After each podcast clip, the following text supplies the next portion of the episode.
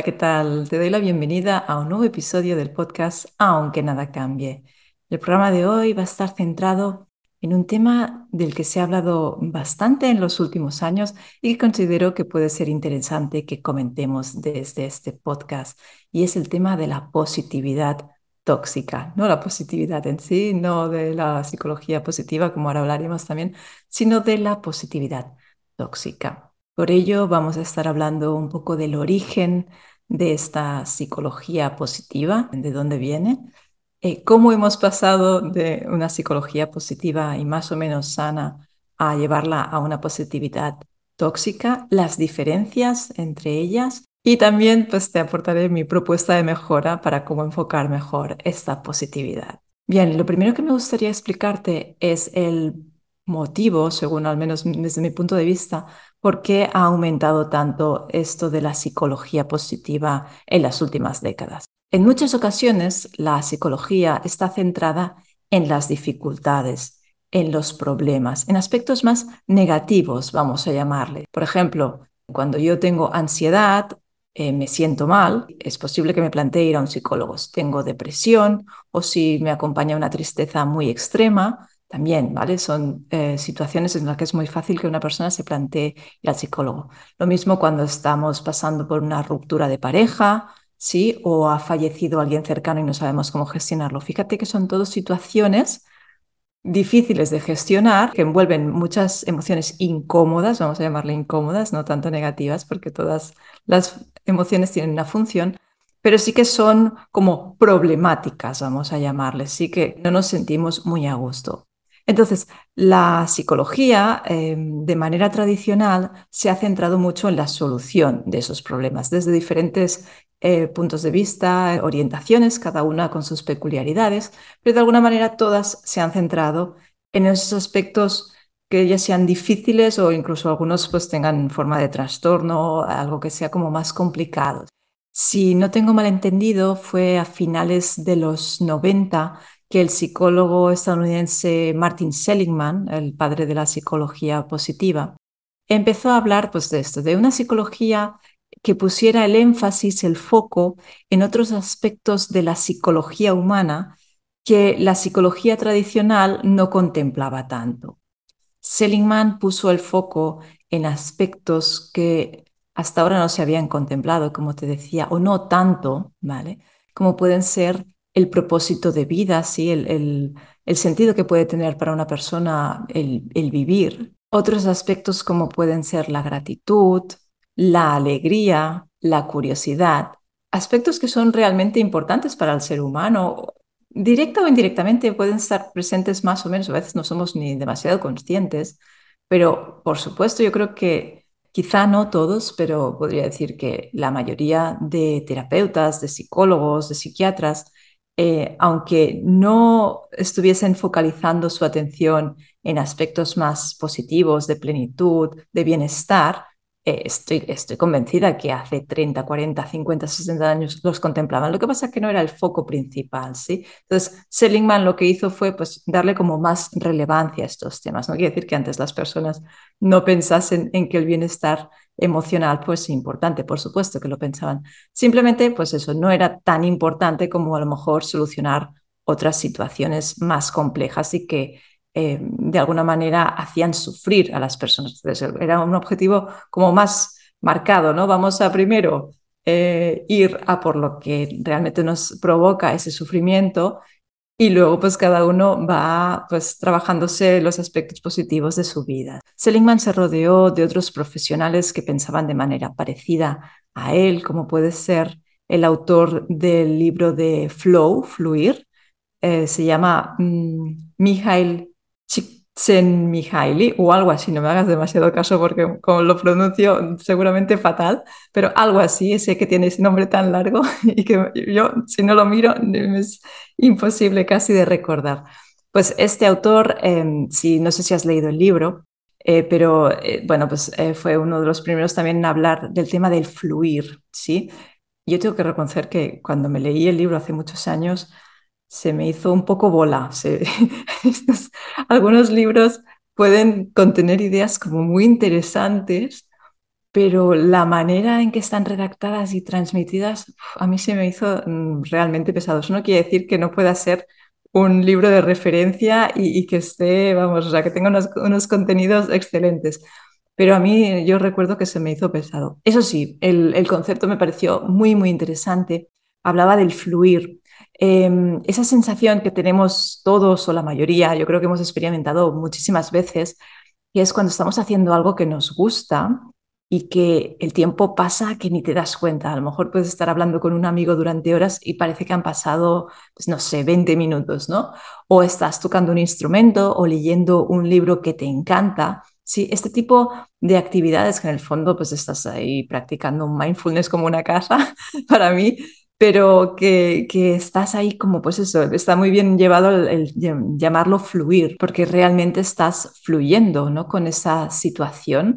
Entonces, eso cuando uno está mal, cuando está preocupado, cuando se siente mal, em, es difícil de estar fluyendo, ¿sí? Estamos poniendo un foco en construirnos de una manera más positiva, más plena.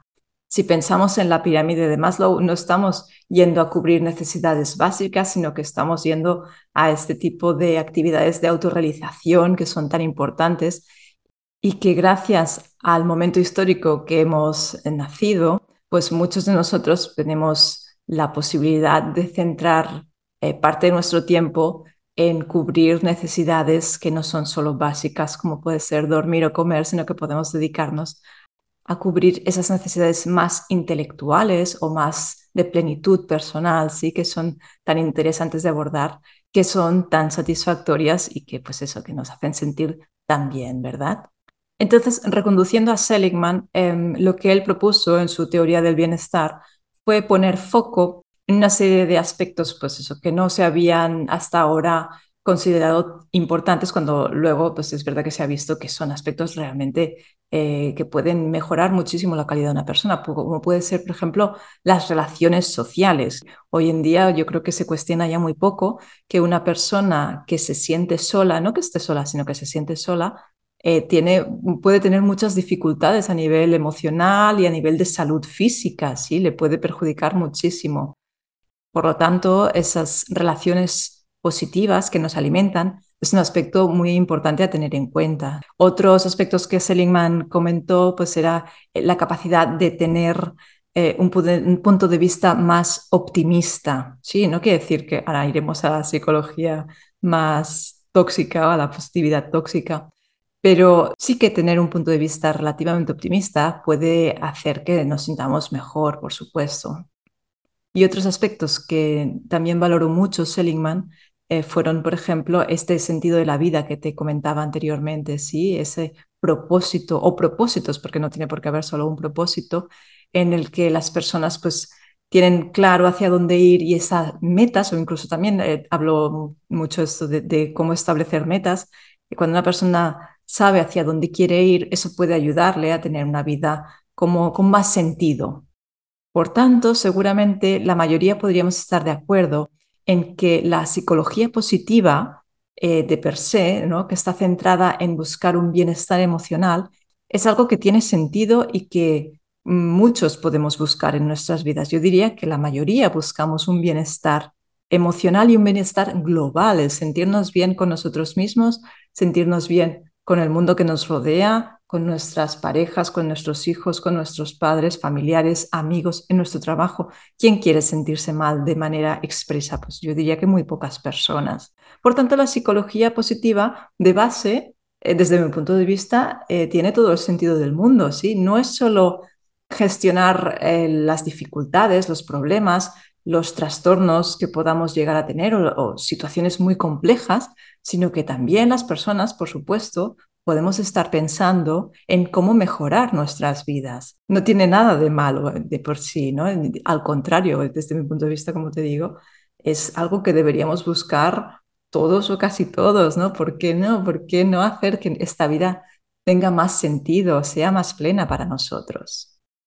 El problema, como te puedes imaginar, es que se ha estirado el chicle demasiado, es como una cuerda que se ha tensado demasiado y ya no recupera su forma. ¿sí? Se, la psicología positiva se ha exacerbado, se ha exagerado, se ha malinterpretado y se ha deformado de alguna manera, así como esos espejos que hay en, en, los parques de atracciones, sí que a mí me gusta poner esa metáfora, ¿no? De que realmente te ves de una manera que no tiene nada que ver con la realidad.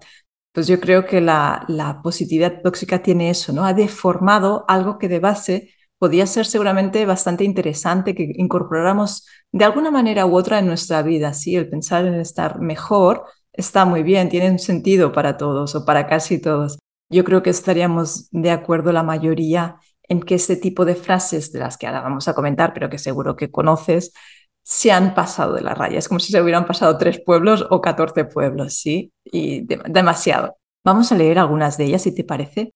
Eh, para comentarlas un poco, porque quiero que analicemos y realmente tengamos como un poco de espíritu crítico para ver por qué no nos tenemos que creer este tipo de frases. No es solo eh, son exacerbadas, no, ¿por qué? Y por qué nos llegan a perjudicar. Esto es lo más importante. Por ejemplo, la típica, hoy puedo con todo o hoy voy a conseguir todo lo que me proponga. A ver, Tú lo ves, ¿no? Es que es imposible. O sea, solo de pensar, esa, ese, primero vamos con el todo, el puedo con todo, todo. Es que todo si analizamos, hombre, una cosa es que mm, centre eh, mi atención en una cosa concreta. El examen de hoy me va a ir bien o voy a intentar que me vaya bien. Eso puede tener un sentido, pero hoy puedo con todo, pero con todo. Pero, ¿Sabes la cantidad de cosas que tienes que afrontar en un día? ¿Cómo te va a ir? O sea, estaría genial que todas te fueran bien, pero vamos, por pura estadística, por pura probabilidad, no va a ser así, ¿no? Entonces, ¿qué pasa si tú te dices eso al principio del día y luego llega al final del día y las cosas han ido como han ido, que habrá algunas que te habrán ido bien, pero otras te habrán ido regular y otras habrán ido a lo mejor hasta incluso tirando a mal. Entonces, este tipo de frases está claro que están distorsionando lo que puede llegar a ser, te hacen crear una expectativa que luego no se va a cumplir. ¿Sí? O sea, todo es prácticamente imposible, si lo miras de manera racional, que te vaya a salir bien. Si a ti te hace sentir bien eso, pues yo no lo sé, supongo que será porque ya entiendes que ese todo no implica todo, pero si te lo tomas al pie de la letra, es casi imposible que te salga bien todo en un día. Pues sobre todo si haces muchas cosas, claro, si no haces nada, pues vale, pero si haces, eh, tengo esto aquí y luego tengo esto allá, pues habrá cosas, pues las cosas salen muchas veces medio regular, unas salen bien, otras salen muy bien y otras pues em, tirando a mal, ¿no? Entonces, bueno, es eso es un ejemplo, pero para que te vayas dando cuenta de que realmente son como pensamientos como muy sesgados. El todo este no nos vale porque no sirve para todo ese día. Vale, vamos con más ejemplos. Si te lo propones, lo vas a conseguir. Chica, no, no, no siempre es así. Está muy bien eh, hacerse un planning, eh, tener objetivos, tener metas, yo soy más de sistemas más que de objetivos y de metas, pero bueno, incluso con, una, con una, buena meta objetivo puedes conseguir cosas.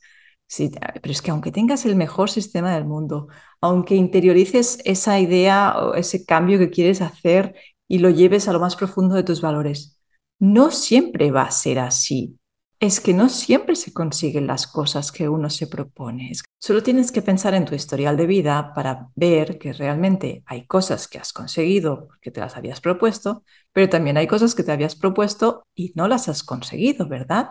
O eso es lo que nos pasa al menos a la mayoría de humanos. Muchas cosas nos las proponemos. Mira, el ejemplo típico del propósito de Año Nuevo no sé si era un 8% de gente que al final acaba alcanzándolo o algo así. Es poquísima gente la proporción, ¿sí? Estas frases nos hacen sentir peor, ¿sí? ¿Por qué? Porque tú no puedes estar pensando que todo lo que yo me proponga, no todo depende de la voluntad o de un esfuerzo, ¿no? Hay muchas variables que están detrás que no dependen de ti y que van a determinar que acabes consiguiendo eso o no, no solo porque tú te lo propongas o no. Hay que darle un plus de racionalidad a las cosas y de aprender a relativizarlas, ¿sí? No, no porque yo me proponga las cosas no pasan. Ojalá fuera así, pero eso no funciona así. Otra típica que creo que hace mucho daño, el a las personas buenas les sale todo bien o todo va a ir bien. Primero, a las personas buenas también les pasan cosas malas. No por ser una buena persona estás ya inmune a que no te pasa nada. Eso es una distorsión como una casa. Eso no tiene sentido, no tiene ni pies ni cabeza. Ojalá fuera así. Entonces todos eh, seríamos buenos y todos nos iría, nos iría estupendo. Pero no, no funciona así. Entonces, este tipo de cosas que es como pensar, sí, pues si tú crees que todo va a ir bien, pues todo va a ir bien. No, pues mm, va a ir como va a ir. De lo que dependa de ti, pues quizá puedes hacer que vaya mejor, pero ahí va a haber seguramente muchísimos factores que van a hacer que no dependen de ti y que a lo mejor las cosas vayan mal o fatal o terriblemente mal, ¿sí? Te podría seguir poniendo muchos ejemplos, pero no hace falta. Yo creo que estas frases son la mar de conocidas y lo que quiero es que te fijes en el sentido de que te hacen tener un pensamiento como muy distorsionado. Hay unas distorsiones cognitivas ahí detrás muy importantes que muchas veces no somos conscientes de ellas, pero que nos hacen daño, ¿sí? Recuerdo un estudio que leí, no me preguntes, o sea, no, sabría decirte de dónde venía el estudio, de qué universidad ni nada, pero simplemente sí que el, dato con el que me quedé era que se hizo esto, un estudio con personas que se ponían los típicos posits en el baño que te pones, ¿no? Y que pues, se ponían este tipo de frases positivas, ¿no? Hoy voy a conseguir todo lo que me proponga, todo me va a ir muy bien, soy la mejor, estoy estupenda, no sé, cualquier mm, frase que de alguna manera em, puede estar como muy sesgada, ¿no? Como demasiado estirado el chicle. Entonces, esas frases lo que se vio es que las personas que se sentían peor con ellas mismas, que parece que pueden ser las que más necesitan ponerse este tipo de frases, ¿no? Pues estas personas eran las que precisamente se sentían peor con estas frases, ¿sí? ¿Por qué? Porque de alguna manera había más diferencia entre el objetivo que se marcaban, ¿no? De hoy me va a salir todo bien. Claro, pues si tú estás mal, es fácil que te salga bastante regulín las cosas, ¿no? Entonces, esto todavía les incrementaba la frustración y el sentirse peor. En cambio, las personas que se sentían mejor con ellas mismas, pues estas frases les resultaban más neutras. Yo creo que la conclusión es como muy fácil de sacar, o sea, no puedes estar poniéndote este tipo de frases si tú te las estás diciendo a ti misma o a ti mismo, pero no te las estás creyendo. Otra cosa es que tú te pongas una frase con la que te sientas de alguna manera un poco identificado, identificada, ¿sí? Que, te, que seas, que ahora vamos a ir hablando del tema de ser un optimismo realista, que te puedas acoger a eso. Si tú te lo crees y mm, ves ahí que dices, ah, yo con esto me siento reflejada o reflejado, eso es otra cosa, ¿vale? Porque, bueno, pues quizá te puede servir para animarte un poquillo, pero claro, es que eso no tiene nada que ver con decirte que todo te va a salir bien porque es que eso no va a ser así, como que todo te... Bueno, pues tú puedes escribir lo que quieras, pero es que no te va a salir todo bien, te va a salir como te salga, pues lo, de siempre, regular, mal, unas fatal, otras muy bien, otras bien. La vida es un abanico en el que de alguna manera pues vamos viviendo todas esas diferentes realidades, ¿no? Y en nuestro día a día pues todos experimentamos situaciones en las que estamos completamente neutros, en las que estamos mejor, en las que estamos peor, y eso es completamente normal. ¿Sí? Entonces, este tipo de frases no nos ayudan. Por tanto, lo interesante aquí es que busquemos esos matices de grises que hay en ese abanico que te estaba comentando, ¿sí? Y que las cosas muchas veces, o la mayoría de veces, no serán ni blancas ni negras, sino que tendrán ciertos matices y que ahí estará la riqueza de alguna manera.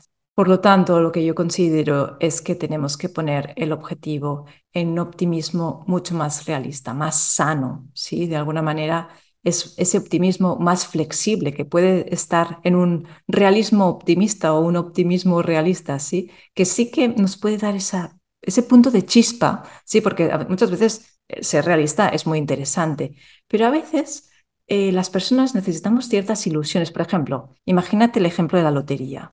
Eh, si la gente fuera 100% realista y objetiva, nadie compraría la lotería, porque la probabilidad que tienes de que te toque, pues es, bueno, tiene tendencia a cero. Entonces, a veces, aunque sea realista, dices, bueno, pues yo sé que casi seguro que no me va a tocar, pero le pongo un punto de ilusión. Bueno, mientras lo sepas, eso no es un problema.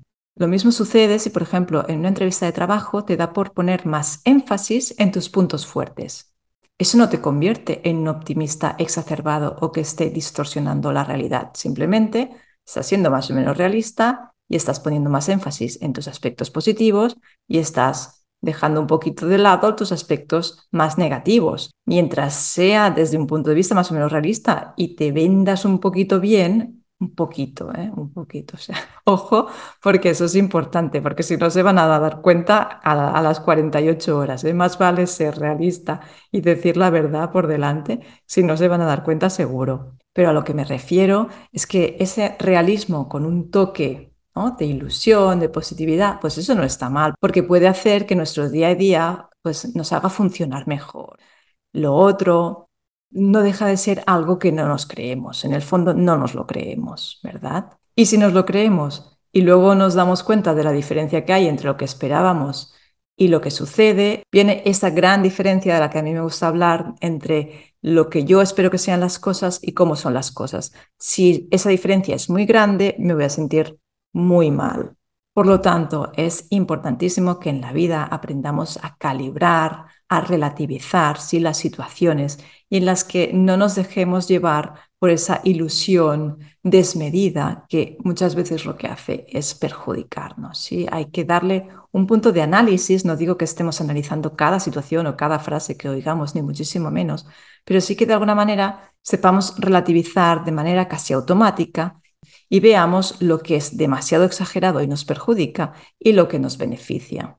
Por tanto, mi conclusión final es que la psicología positiva llegó para quedarse y puede aportarnos eh, una manera de ver las cosas, de poner foco en aspectos que antes no se daba tanta importancia y que desde mi punto de vista pueden ser interesantes. Como te decía al principio, puede ser la gratitud, ¿no? que es algo que yo, por ejemplo, en mi día a día practico, o el propósito, el sentido de la vida. Eso puede ser muy interesante.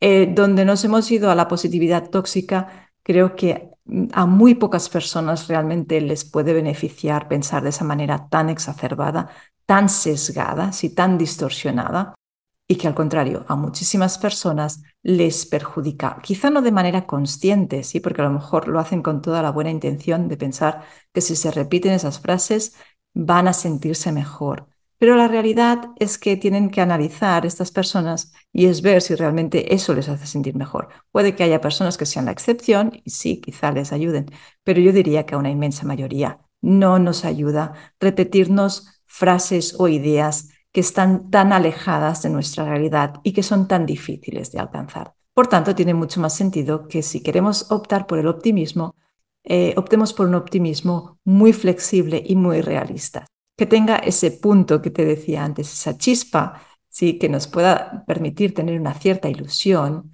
pero que de alguna manera esté más o menos comedida, porque si no, eh, pasamos a tener un pensamiento demasiado distorsionado y sesgado. No sé a qué conclusiones has llegado tú, si alguna vez has reflexionado sobre la positividad tóxica, si es algo que te perjudica, si es algo que te beneficia. Si quieres, me lo puedes dejar en comentarios eh, y explicarme cuál es tu opinión. Estaré encantada de leerte. Y por otra parte, también me gustaría recordarte que si nos estás viendo en YouTube, puedes, además de dejarnos un comentario, puedes darle un like, puedes suscribirte al canal y puedes activar la campanita de notificaciones para no perderte ningún episodio de los que colguemos. Por otra parte, si nos estás escuchando en podcast, recordarte que puedes hacerlo desde las principales plataformas. Estoy encantada de haber estado compartiendo este ratito contigo. Te agradezco muchísimo que tú hayas estado al otro lado te envío un saludo, un abrazo y me despido hasta el próximo episodio de Aunque nada cambie.